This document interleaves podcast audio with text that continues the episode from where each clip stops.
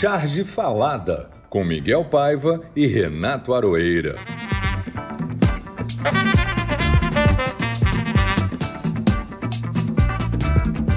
Boas, minha gente querida. Este é o Charge Falada de número 42. E eu começo dizendo que o mundo gira e o Brasil vai ficando para trás. O Brasil, presidido pelo Bolsonaro, foi ridicularizado na reunião do clima em Glasgow e passamos a párea do mundo. Além disso, os precatórios por aqui instituem a roubalheira oficial e determinam a verba eleitoral da campanha do Bolsonaro. Não se iludam. Que este dinheiro vai para o auxílio emergencial, pode até ser, parte dele vai, mas parte vai financiar mesmo deputados e candidatos em geral. Periga entrarmos novamente numa fraude eleitoral sem percebermos. Eles são craques nisso e nós aqui vigilantes temos que estar atentos. Moro assumiu a faceta de político barato e entrou no Podemos. Digo, fodemos. Podemos ou fodemos? Não sei, me, me, me atrapalhei agora. Daniel também. O Podemos está que não se aguenta de tanto talento. Vamos ver o que vai dar. Do mesmo jeito que já estou ligado para ver o destino do relatório da CPI. Será que vai? Será que não vai? Para onde vai? Você sabe para onde vai, Arueira, o relatório da CPI? Salve, Miguel. Quanto ao Podemos, Fodemos, Podremos é um outro, um outro nome interessante para o partido. Não, eu não sei. Isso a gente. Eu acho que o relatório da CPI cumpriu, de certa forma, seu papel. Espalhou o Bolsonaro no ventilador e mostrou para o mundo inteiro o que, que ele é, foi parar em A e tudo mais. Tem até ouvi uma tirinha interessante, hoje começa assim, o presidente foi preso em Haia. é uma notícia ótima de se ler, né? Mas olha, Miguel, o que eu acho mais interessante em toda essa história é essa coisa dos precatórios. Não é nem o calote em si, porque é isso que é, um calote. Você pega as dívidas já julgadas que o Estado deve, que perdeu os processos, geralmente é de funcionário. É, as pessoas ganharam os processos normalmente porque estavam atrás de direitos que o Estado tentou retirar delas de alguma forma. E agora, um calote. Na verdade, é um parcelamento forçado. Vão pagar uma parte quando der se der, se for possível. Então, os precatórios são sentenças e o governo tinha que cumpri-las. Ponto final. Perdeu em última instância. Mas, assim, não é o calote em si que é a coisa, que é muito ruim, já é ruim o suficiente. Segurança jurídica não é o forte mesmo desse governo. Até dívidas transitadas em julgado em última instância, o governo caloteia que me deixa furioso, pé da vida mesmo, é uma cegueira seletiva e proposital. Não enxergam nenhuma alternativa a não ser as habituais. Tirar de quem não tem como reclamar.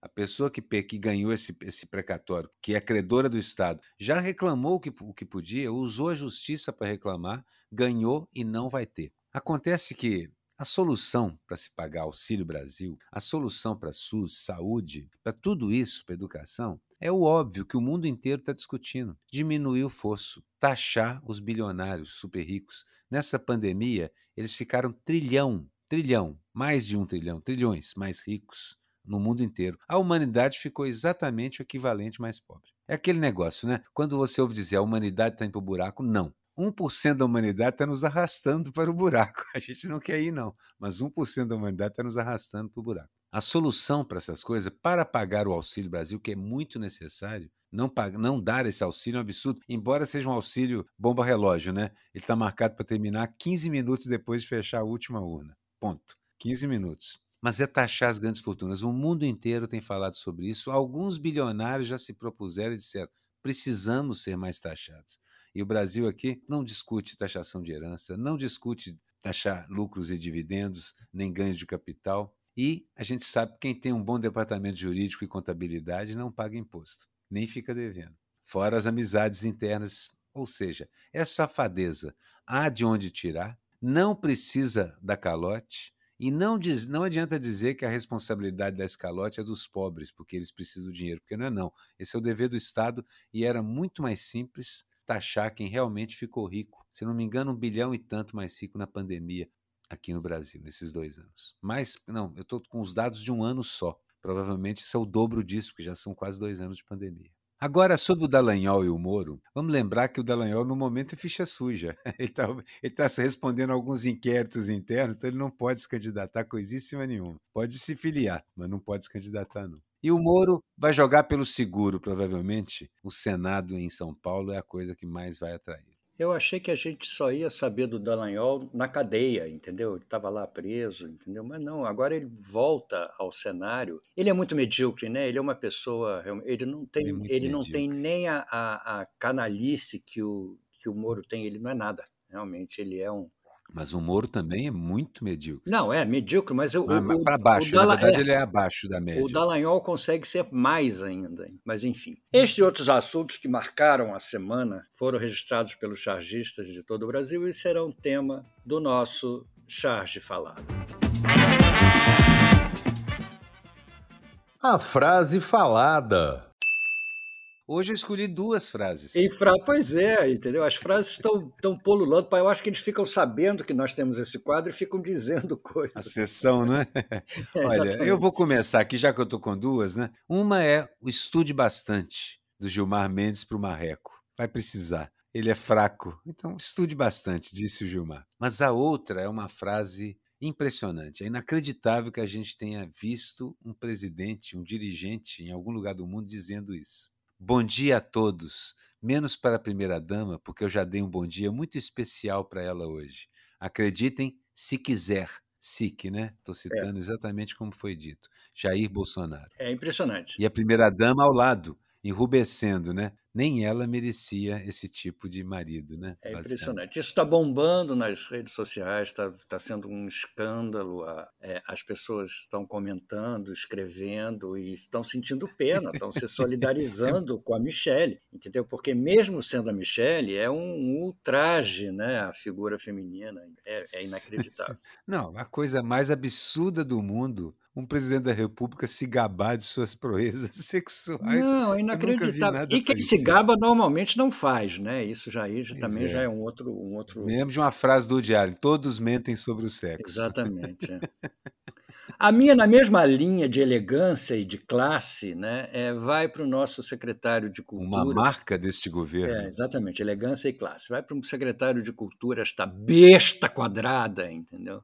Que sendo entrevistado num programa, eu acho que era até da Jovem Pan o programa. A Jovem Pan está se especializando em criar problemas com os bolsonaristas. Alguém perguntou, alguém o acusou, perguntou se ele era negacionista. Ele disse: negacionista é a mãe. É inacreditável, o Mário Frias, é inacreditável como essas pessoas têm as respostas curtas, né? Eles não conseguem refletir sobre uma outra resposta que não seja a resposta de baixo calão, aquela resposta imediata que você tira do bolsinho da moeda, entendeu? Porque não, não, não, tem, não tem mais é, é, outra explicação. Nós viramos isso, viramos um país de respostas rápidas e de baixo calão. É inacreditável. E do segundo grau, né? Terceira série de ginásio, Exatamente. a. Puta que pariu.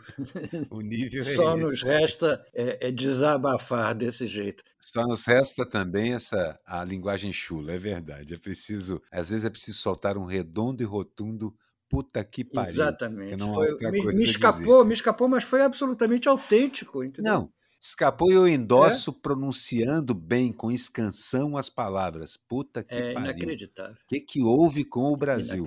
Até rima. É. eu vou apresentar nosso convidado, porque eu sou muito fã dele. O Baptistão é um dos maiores caricaturistas do planeta na atualidade. É um fato inegável, não há muito o que dizer sobre isso. Ele é mesmo. Ele fica vermelho, mas ele é mesmo. Primeiro, porque tudo no desenho dele é elegante e equilibrado. Cores, composição, o ângulo, os ângulos de mirada, né? que é uma coisa tão importante para o desenho da caricatura. Tudo é tratado com super cuidado. Um desenho que descansa mesmo o olhar. Você olha e o desenho, o desenho sustenta seu olhar é um sutiã do olhar, ele sustenta e você fica. o sutiã do olhar é ótimo. É? E aí vem a parte principal. A semelhança, a identidade, a exatidão das caricaturas contrastam com o óbvio o seguinte: não é retrato. Pelo contrário, as deformações estão todas lá. Mas se parecem mais com o personagem do que o retrato. Essa é uma das características do grande caricaturista, né? E outra coisa é que ele é especialista nos grupos, time de futebol. Aí então é que é uma diversão ficar olhando os times de futebol que o Batistão desenha, por causa das diferenças, o alongamento para um lado, para o outro, a abordagem de cada uma das caricaturas. O conjunto é um negócio espetacular. Fico viajando no espetáculo. Que desenhista, viu, Batistão? Que desenhista. Fala aí, Miguel. Eu fiquei vendo os desenhos dos grupos, realmente, os times de vôlei, time de, de futebol. É espetacular, realmente. Eu, eu, eu até escrevi sobre isso. Eu digo que o Batistão é mais um daqueles desenhistas que me causa uma inveja louca e uma inveja no bom sentido, entendeu? Primeiro, que eu gostaria de, de desenhar com o capricho e o talento dele. E depois, eu queria ser um caricaturista, queria ter essa, esse dom. Mas eu não tenho quando eu tenho que fazer uma caricatura, eu copio as soluções que, que o Aroeira dá, que o Chico dá, eu vou lá, acho um detalhe importante e copio, entendeu? Mas isso também é válido. Vamos lá, vamos em frente. é pô, o Jaguar fazia isso muito também. Me é, ligava. Pois é. Aroeira, vou usar aqui, aí recortava o desenho. Mas é uma qualidade impressionante, você mesmo falou isso, é uma qualidade de desenho, é um prazer admirar os desenhos do, do Batistão. É a definição perfeita dá prazer ficar olhando. Eu ficaria olhando o dia inteiro, é, porque é, é, é um, é uma viagem. É quando você ir ao museu, ficar olhando aqueles, aqueles quadros e ficar olhando as caricaturas. É isso aí, Batistão, você está de parabéns. Eu compreendo que a arte, especialmente a nossa caricatura, o cartoon, a charge, ela é uma das mais, assim, menos canônicas. Se você para e pensa assim, há tantas abordagens, vai do não desenho até a massa pictórica fechada completa. No, no âmbito do cartoon e da caricatura tem tudo, quadrinho. Você lembra quando saiu Metalurlan e outras coisas que nossos queixos caíam, né? Os caras utilizando técnica de pintura para ilustrar ópera espacial e tal. A verdade é o seguinte: poucas é, estruturas artísticas são tão abertas quanto o cartoon e a charge e a caricatura. Mas que é um prazer enorme ficar olhando para os desenhos do Batistão, é. Aqui realmente você falou muito bem, Miguel. Igual me dá o mesmo tipo de ânimo para os olhos que dá ficar olhando os quadros da Renascença, por exemplo. Aquela coisa é, maravilhosa. Exatamente. É, é, você vai descobrindo os detalhes. Muito bom, muito Impressionante. bom, palavra é sua. Cara, fiquei sem graça agora, viu? Pô, é, elogios desse tamanho, vindo de dois caras desse tamanho, entendeu? É, Arueira, Miguel, dois caras que eu admiro de longa data, que assim tão importantes para o cartoon brasileiro, né? É, agradeço, agradeço o convite, né, do, de, de estar aqui nesse programa tão legal e agradeço os elogios também. Batistão, você mora onde, Batistão? Eu moro no Belenzinho, em São Paulo. Ah, tá. Aqui é uma ação entre amigos, literalmente, porque, como a gente dizia, né, Miguel? Ou a gente chama os amigos, ou a pessoa que vem fica amiga instantaneamente da gente, vice-versa. Só está faltando, depois que a pandemia arrefecer um pouco, a gente vai fazer uma vez ou outra uma, uma sessão, um programa presencial, Nossa, uma bacana. mesa de bar com cerveja, água, mineral. Você então está em São Paulo. Eu sou Maravilha. da Moca e hoje moro no Belenzinho, que é pegado. Dia 2 eu vou estar tá aí, dia 2 é. de, de dezembro. Vou estar tá tocando ah, é? no, no, Blue Note com o Igor Essa e a Juliane Bodini. Uma homenagem Pô, ao legal, Tom. cara. Mas Olha. assim, se tiver, vai pular. É, São Paulo é um lugar com, para mim, assim, além do Paulo, do Chico Caruso, de você, tantos outros, Laerte, tantos, tantos gênios da caricatura, o Belmonte, que é um cara que, desde sou um grande admirador do Belmonte, é um paulistão, paulistano. Ô Batistão, você publica aonde exatamente para os nossos ouvintes saberem, te procurarem, é, te acharem? Onde é mais fácil? É, talvez a pergunta melhor ter, ter, teria sido: você publicava onde, né? pois é, nós todos estamos é, passando é, por isso. Tá, tá, tá difícil, cara. Eu, eu, o único lugar que sobrou para vocês verem alguma coisa minha ainda é o Estadão, onde eu trabalhei por 22 anos como empregado dentro da redação e continuo colaborando a, até hoje, mas é, intermitentemente, né? não estou fixo lá, assim, não tenho um espaço fixo lá.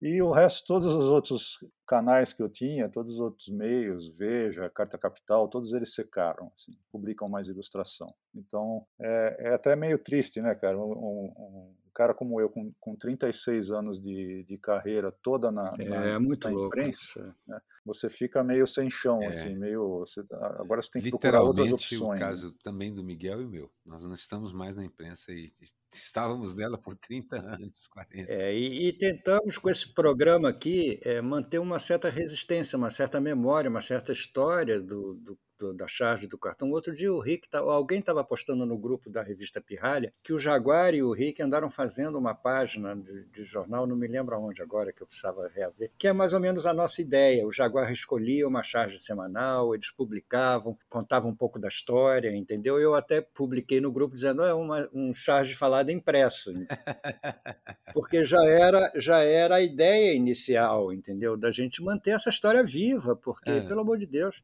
Miguel, não tem como. Apenas, apenas para lembrar você o seguinte: o Batistão não é mineiro, é paulista. Nem é gaúcho, mas é músico, Miguel. Ah, nós temos uma enquete aqui, eu estou perdendo todas, de 7 a 1.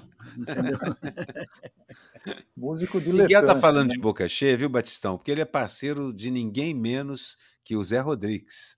Ah, então. Parceiro cara. em música. Então, pois ele... é, mas eu fazia essa letra, mas é verdade. É da, tenho... Letrista é. também é da turma. É, é eu tenho uma ligação, sim, eu tenho uma ligação, não tenho como escapar. Mas eu estou dizendo, literalmente, músico que se apresenta em palco, é impressionante o que tem de cartunista, arquiteto paulista e mineiro. Entendeu? Os cartunistas são sempre uma dessas coisas aí, ou todas. Exatamente. É, a incidência é muito grande mesmo. É, é. Mas, outro, por outro lado, o Herbert Viana faz caricaturas. É mesmo? É. É, a, é a volta. É a volta. Olha só. O Maurício Maestro, que deu uma debandada para o lado de lá, do Bolsonaro, ele é um grande desenhista, um grande, é um puta músico e um grande desenhista, entendeu? É, realmente. É, Olha, também não sabia. O Dodo Ferreira, um baixista fenomenal, fundamental aí, toca em tudo que é gravação e tal. É um excelente grafista, faz uns cartoons com desenhos minuciosos, grande, muito bom o desenho. Então, as coisas se misturam. E o Zé, e o Zé Rodrigues era um grande desenhista. O Zé de desenhava muito, desenhava uns desenhos minimalistas, uma coisa louca. Ele realmente quase, né, batendo na nossa trave, porque não era exatamente um músico que desenhava. Lembrei do Fellini, que aliás foi é. cartunista profissional, é, cineasta, cineasta e cartunista é, profissional. Cartunista. E se metia letrista também, com, também, com Nino Rota, andou fazendo coisas, é, enfim. O momento Narciso.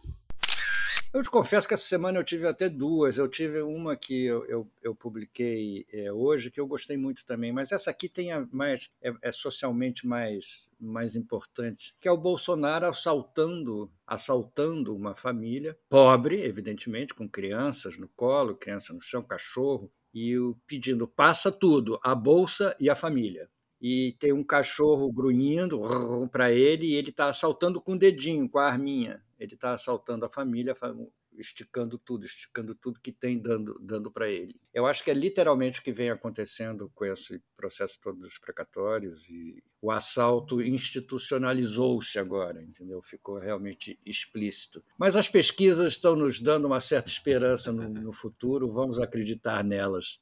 Eu tirei uns dias de férias, então não, não fiz charges. Não tirei, tirei férias da charge. Na verdade, foi para botar trabalhos atrasados em dia e fazer uns ensaios por causa desse show, inclusive e tal. Mas acabei escolhendo uma charge que eu fiz na semana passada, logo antes de eu entrar em férias, nessa, nessa pequena folga, né? Também muito literal. Literalmente, eu escrevi. Atrás de um juiz ladrão tem sempre um bandeirinha idem. Desenhei o Moro como juiz ladrão. O cartão vermelho que ele suspende, na verdade, é uma ratoeira vermelha que, que prende as mãos dele. E atrás dele, um bandeirinha de camisa amarela, que é o Dallagnol, balançando a bandeira, que é uma nota de 100 reais. Porque o Dallagnol gosta de dinheiro.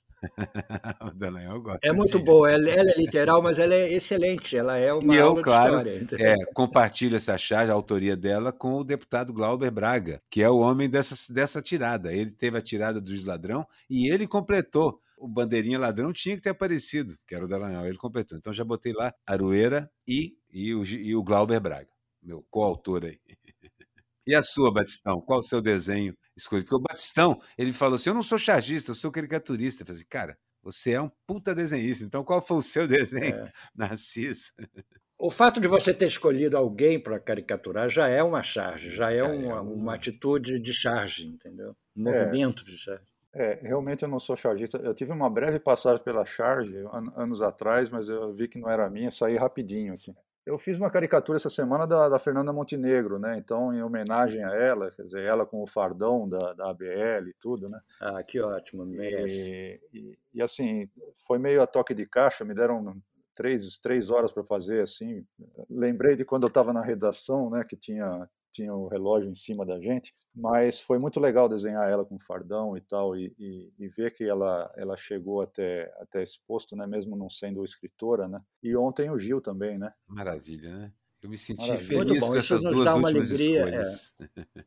Nos dá uma alegria enorme. Você nos mande, então, essa, essa caricatura da Fernanda para a gente botar em destaque ah, na, nas redes sociais do porque, programa. Porque a gente tem as redes sociais o ouvinte e conferir se a gente descreveu bem os desenhos. Ah, legal. Exatamente. Fica faltando mesmo, né? Só tem o som. Como é que, como é que você de desenha? Você usa computador, você usa caneta, você usa Ecoline? Qual é a sua, a sua técnica, Batistão? É, eu até hoje só desenho no papel, eu não, não consegui migrar para o computador. Eu uso o computador para acabamento, né?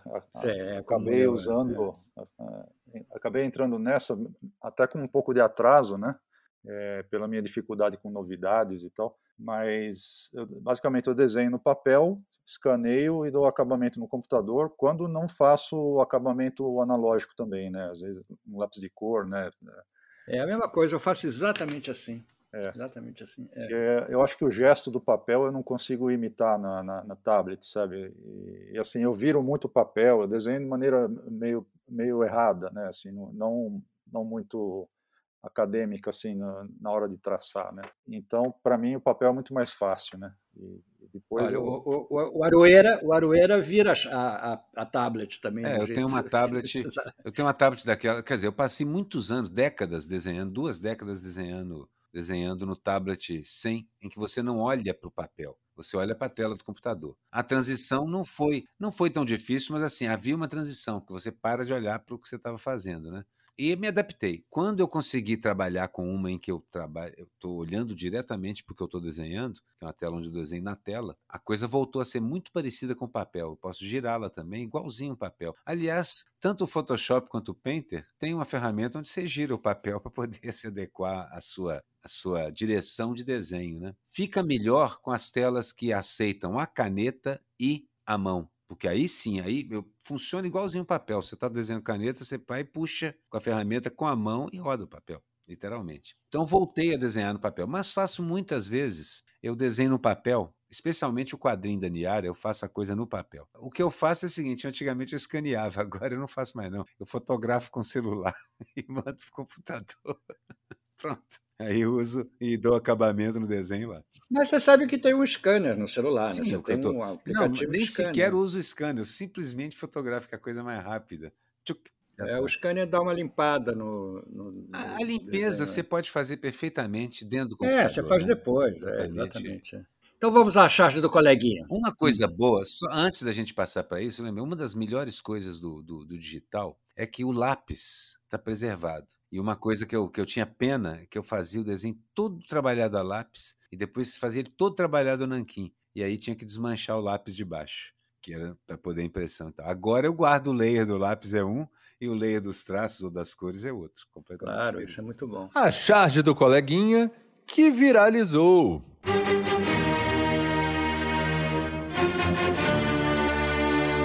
Enfim, vamos, vamos em frente. A charge, a charge do coleguinha, essa semana eu tinha escolhido uma do Celos, mas hoje eu vi uma, eu vi uma do Quinho tão engraçada que eu, eu troquei. A do Celos falava basicamente que tudo tinha aumentado de preço, inclusive os deputados. Era basicamente isso, entendeu? Mas ah, a do não, Agora você descreve bonitinho a charge, agora descreve. Qual? A do, a do, a do Celos. Era, eram quatro quadrinhos, um dizia. São, são, eu estou vendo ela aqui. Você está vendo, né? Eu, não tô, eu já apaguei do meu roteiro.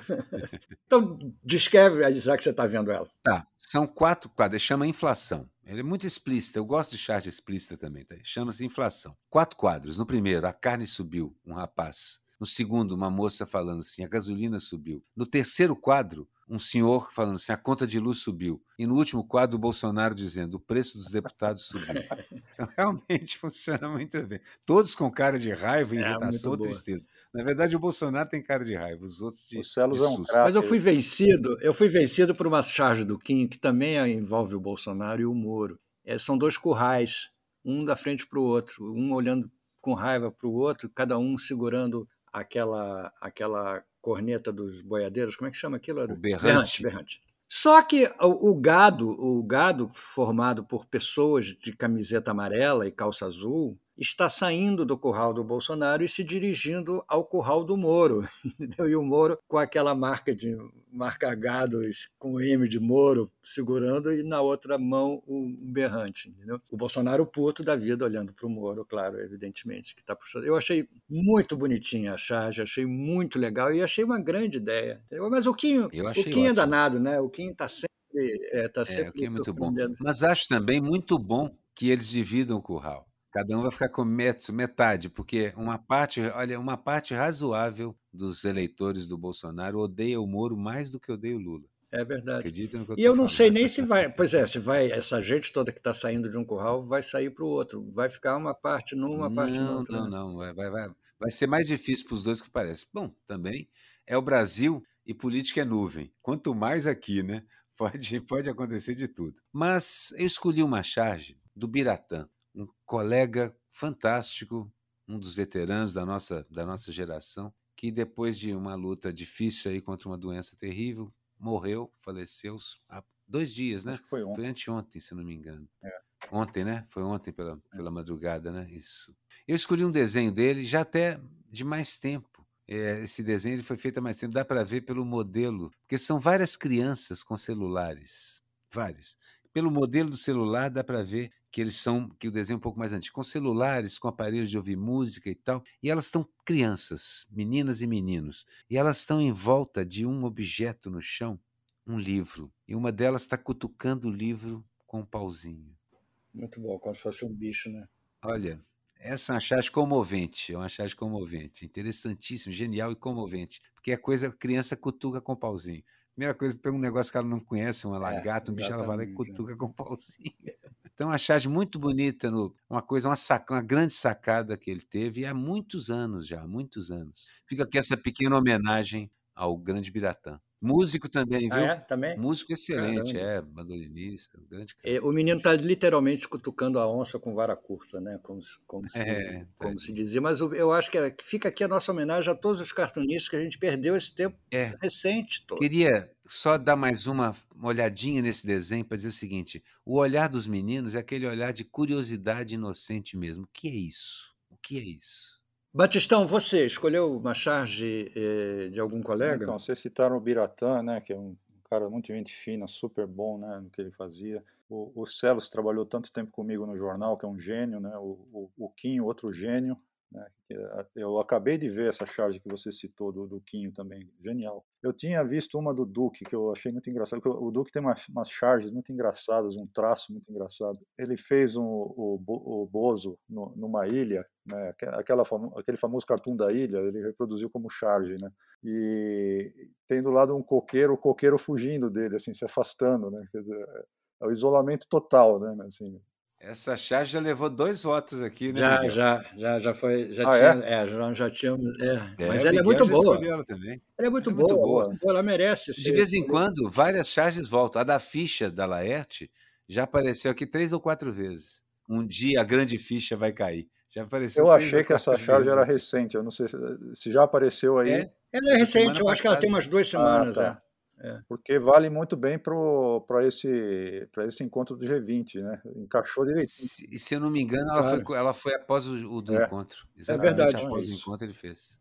É verdade. A charge histórica. Eu escolhi essa do duplo, ela é muito bonitinha, muito boa, entendeu? E ela, e ela nos traz uma tradição aqui de infantil, de brincadeira de criança, de cântico infantil. São duas crianças conversando, uma menina e um menino. E a menina começa no primeiro quadrinho. Um, dois, o menino responde, feijão com arroz. Três, quatro, no segundo quadrinho, né? Três, quatro, feijão no prato. Cinco, seis, falar inglês. Aí no último ela diz 7, 8, preço da gasolina, diz o menino.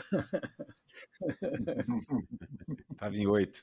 O Duque é, é especialista é, em chás de gasolina. Cada vez que sobe, é pimba. Eu, eu confesso que eu passei por essa experiência ontem. Eu fui botar gasolina no carro, porque eu não ando no carro há meses. O carro não é nem meu, é da, é da, é da Ângela. Mas eu saí com o carro ontem e ela me pediu espertamente: bota gasolina. E eu fui, né? Fui botar gasolina. E levei um susto, porque estava acima de 7 reais o litro. Entendeu? Então é, eu nunca tinha passado por essa experiência, entendeu? De olhar para o marcador entendeu? e estar marcando quase o preço. Eu me lembro que o Milor Fernandes era uma pessoa que dizia assim: eu só boto 50 reais no tanque do carro. Sempre 50 reais. Não importa se a gasolina está custando 50 litros, eu só boto 50, de 50 a 50. Aí eu não acho que a gasolina aumenta.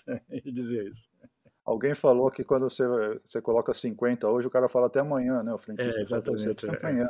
Eu nem entendo essa piada porque eu não sei dirigir, não tenho carteira, nunca soube, nunca não sei o que, o que é um Felizardo. carro. A não ser que eu sei como funciona o motor. Felizardo você. Sou, é, foi uma escolha. Na verdade, todos os meus irmãos, meu pai, eles foram os que tiraram carteira abandonaram. Rapidamente perceberam que não era para eles. Eu nem tentei tirar. Aliás, tentei. Tentei, tomei bomba e nunca mais voltei lá para fazer isso.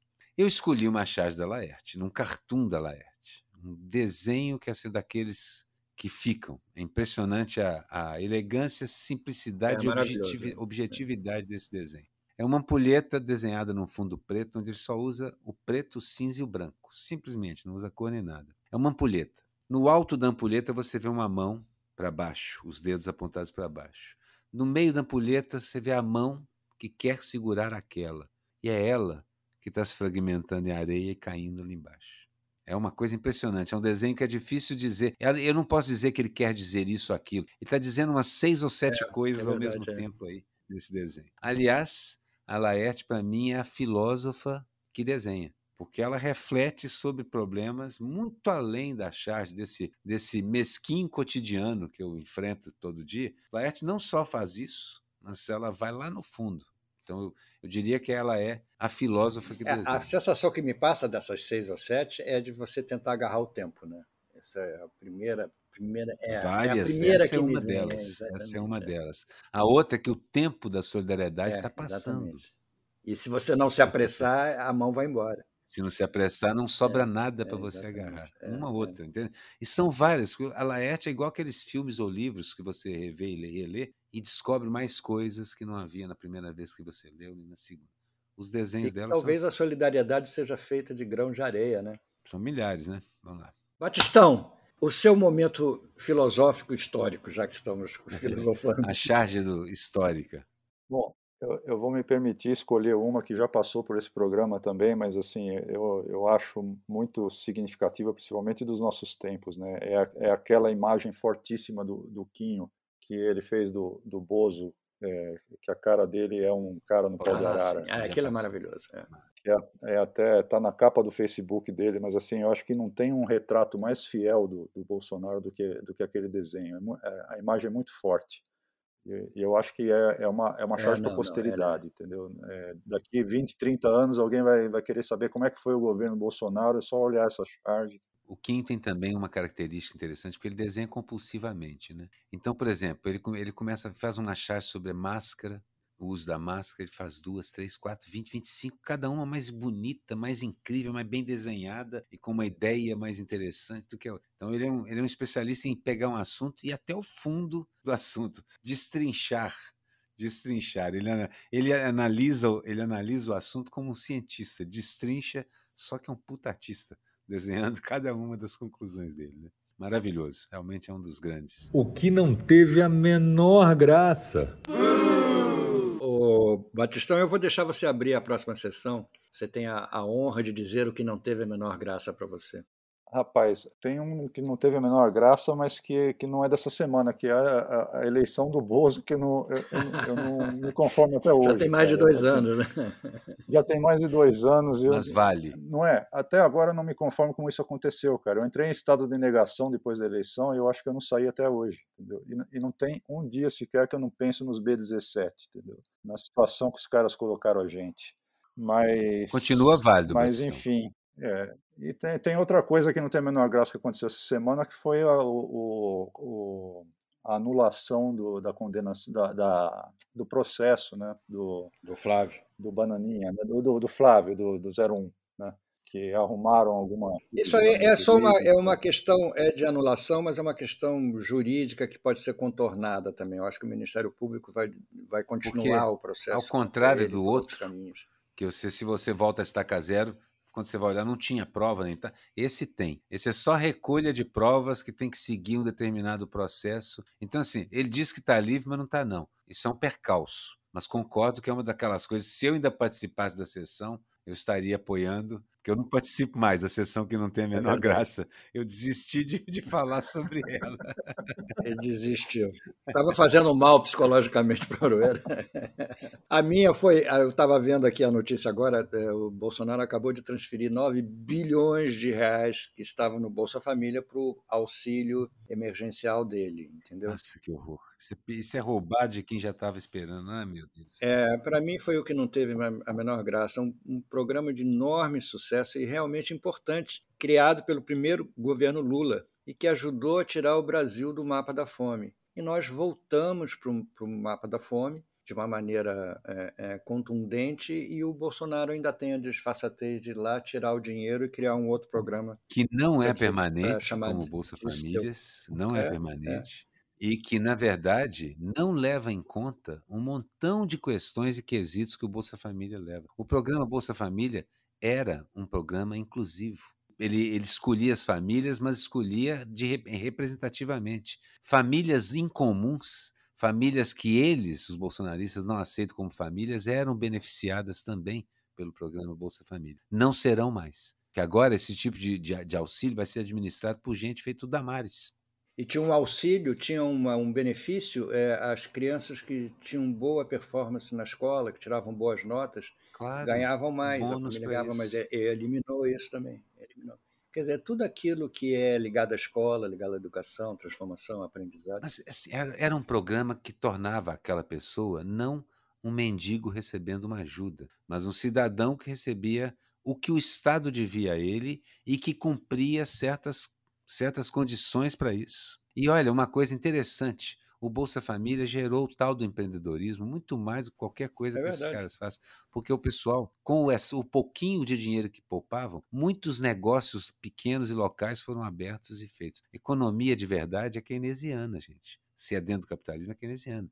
Economia de verdade é gente com dinheiro na mão. Não banco. Sem precisar cair na meritocracia ou em conceitos absolutamente. E sem essa coisa humilhante de um auxílio é. que você tem que mendigar e que vai terminar é. após as eleições. Enfim. Não tem nenhum programa social. Emenda na, na sua utopia para fazer sentido, Aroeira. A utopia do Aroeira.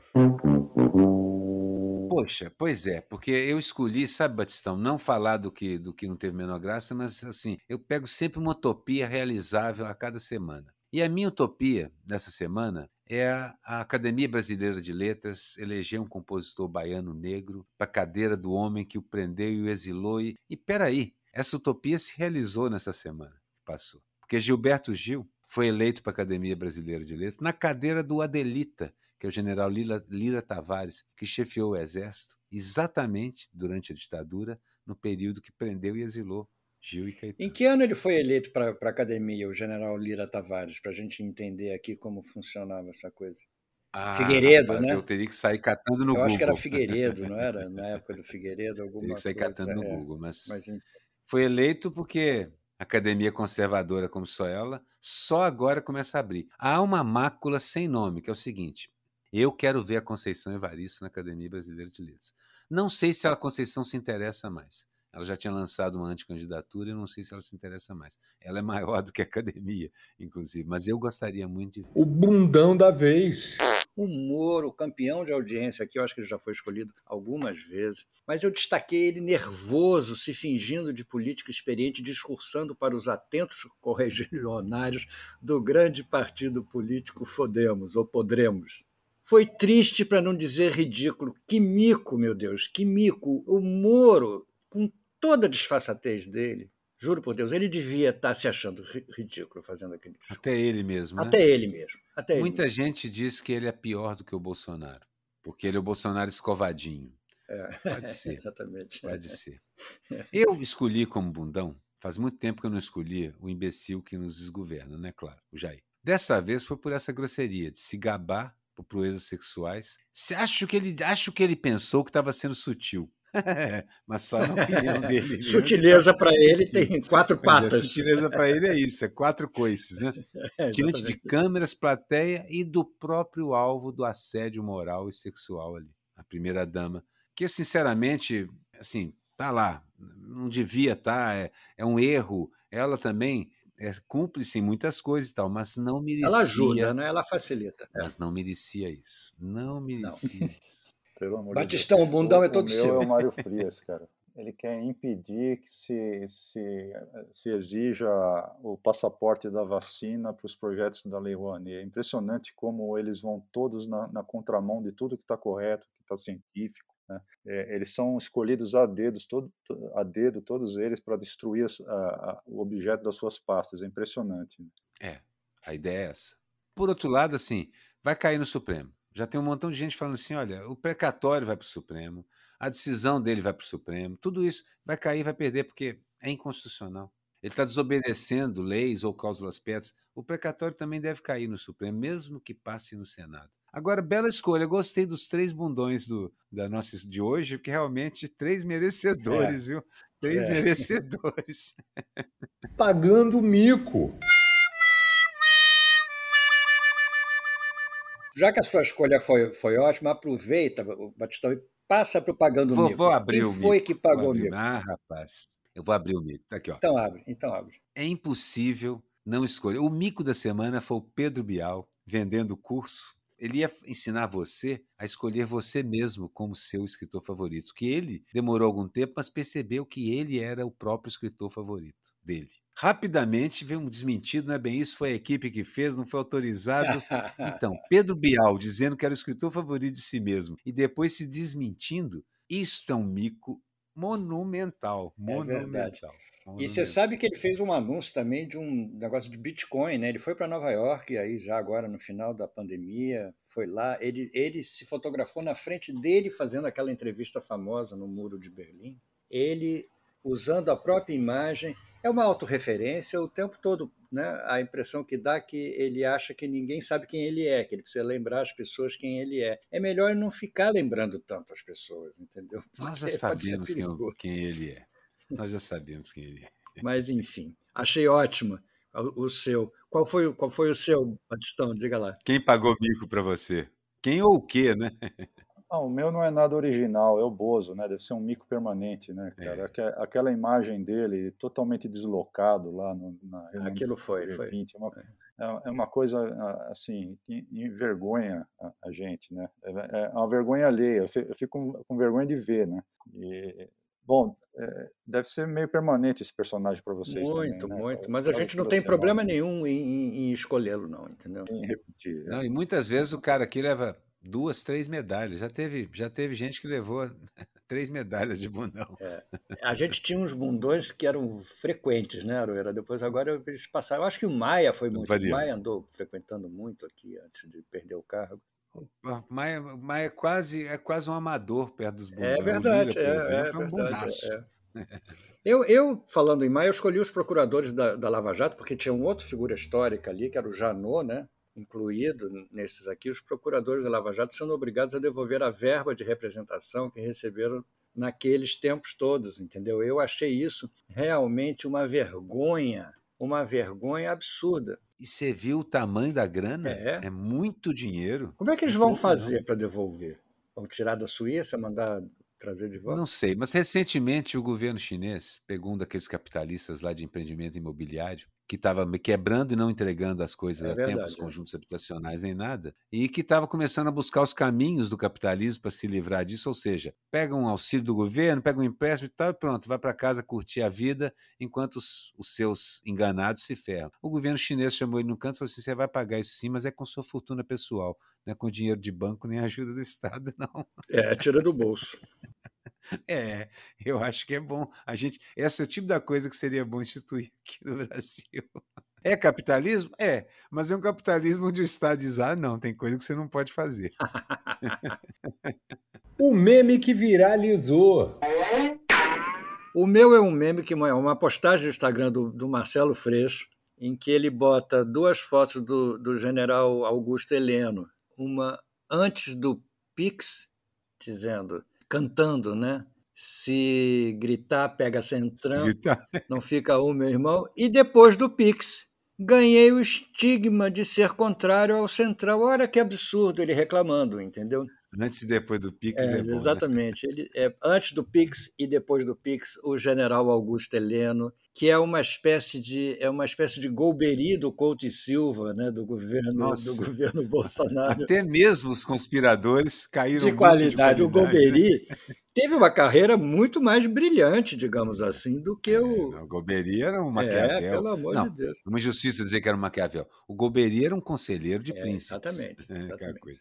Bom, então vou dizer o meu, depois eu deixo para o Batistão encerrar. O meu é do sensacionalista, é claro. É uma foto do Jair com aquela cara de quem. aquele riso de quem de quem deu umazinha de manhã, né? e a dificuldade do moço de Libras em explicar isso. E aí o texto é o seguinte: Jair disse que fez sexo de manhã e mundo teme a vinda de mais um Bolsonaro. Agora é curioso, eu fiquei, fico pensando aqui como é que esse tradutor de Libras fez para descrever o que o Bolsonaro. Eu vou fazer aqui, mas não descreve, não. Será que ele fez o famoso gesto do top-top? Ou do furabolo? Ou esse que eu Ou fiz, né? Ou esse que eu fiz. Pois é. Batistão, qual foi seu meme? Gente, posso passar essa do meme? Porque essa do, do, do Aroeira foi tão legal que assim, eu, eu confesso que eu não vale por dois. Ela tem essa semana. É, ela, vale ela, tem, ela tem uma vida longa e pode ser usado. Não, esse mundo teme a vinda de mais um Bolsonaro. é maravilhoso, isso é profecia de Nostradamus. É verdade, gente. tristeza.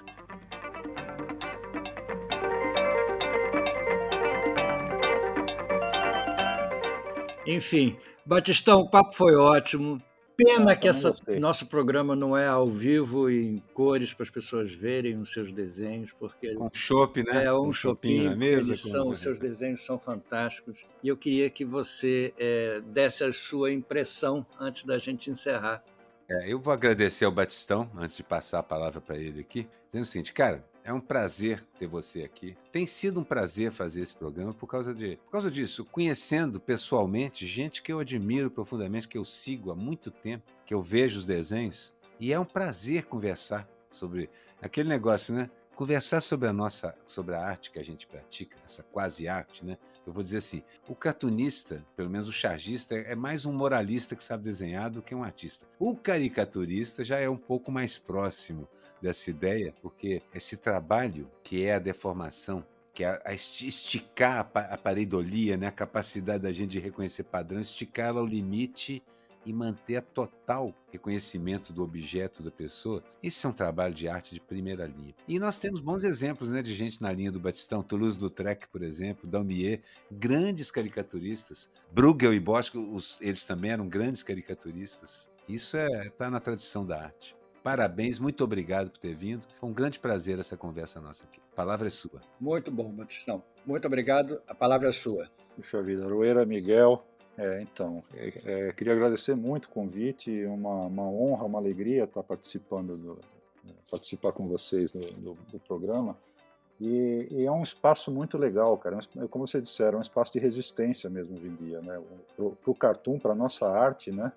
E, e, e também um, um, um espaço de, de, resistência política. Né? Então eu, eu, desejo vida longa ao programa de vocês. Curti muito estar aqui com vocês. Muito bem, muito obrigado. A gente também tem esse mesmo, essa mesma expectativa que a gente consiga. E a gente está descobrindo como tem cartunista bom, né? chargista bom nesse país. Nós não chegamos nem na metade. É muita gente boa, muita gente boa. Mas é tudo, viu, Batista? Assim, dos meninos e meninas super jovens que a gente andou entrevistando aqui também. Pessoal mais da geração do meio, feito você. Os velhos, feito velho de primeira, de, velho de retaguarda, porque eu e Miguel somos velhos jovens. E os bem mais velhos ainda que a gente, que a gente já trouxe alguns Já também. trouxe, é, exatamente. É. é muito bacana que você vai ver. É, são abordagens fantásticas em relação ao trabalho do desenho de humor e todas magníficas, cara. Eu não, não canso de, de, me maravilhar com os convidados que a gente tem trazido. Muito bom, muito bem. Então tá, gente, foi ótimo. Prazer conversar com vocês. A gente se vê na semana que vem. Tchau, Aroeira, Batistão, público ouvinte. Agradeço e digo que o Chás Falado é um produto da Rádio Garagem. O estacionamento do seu podcast tem a direção do Edson Mauro e a edição final da agência Miragem. É isso aí, até a próxima.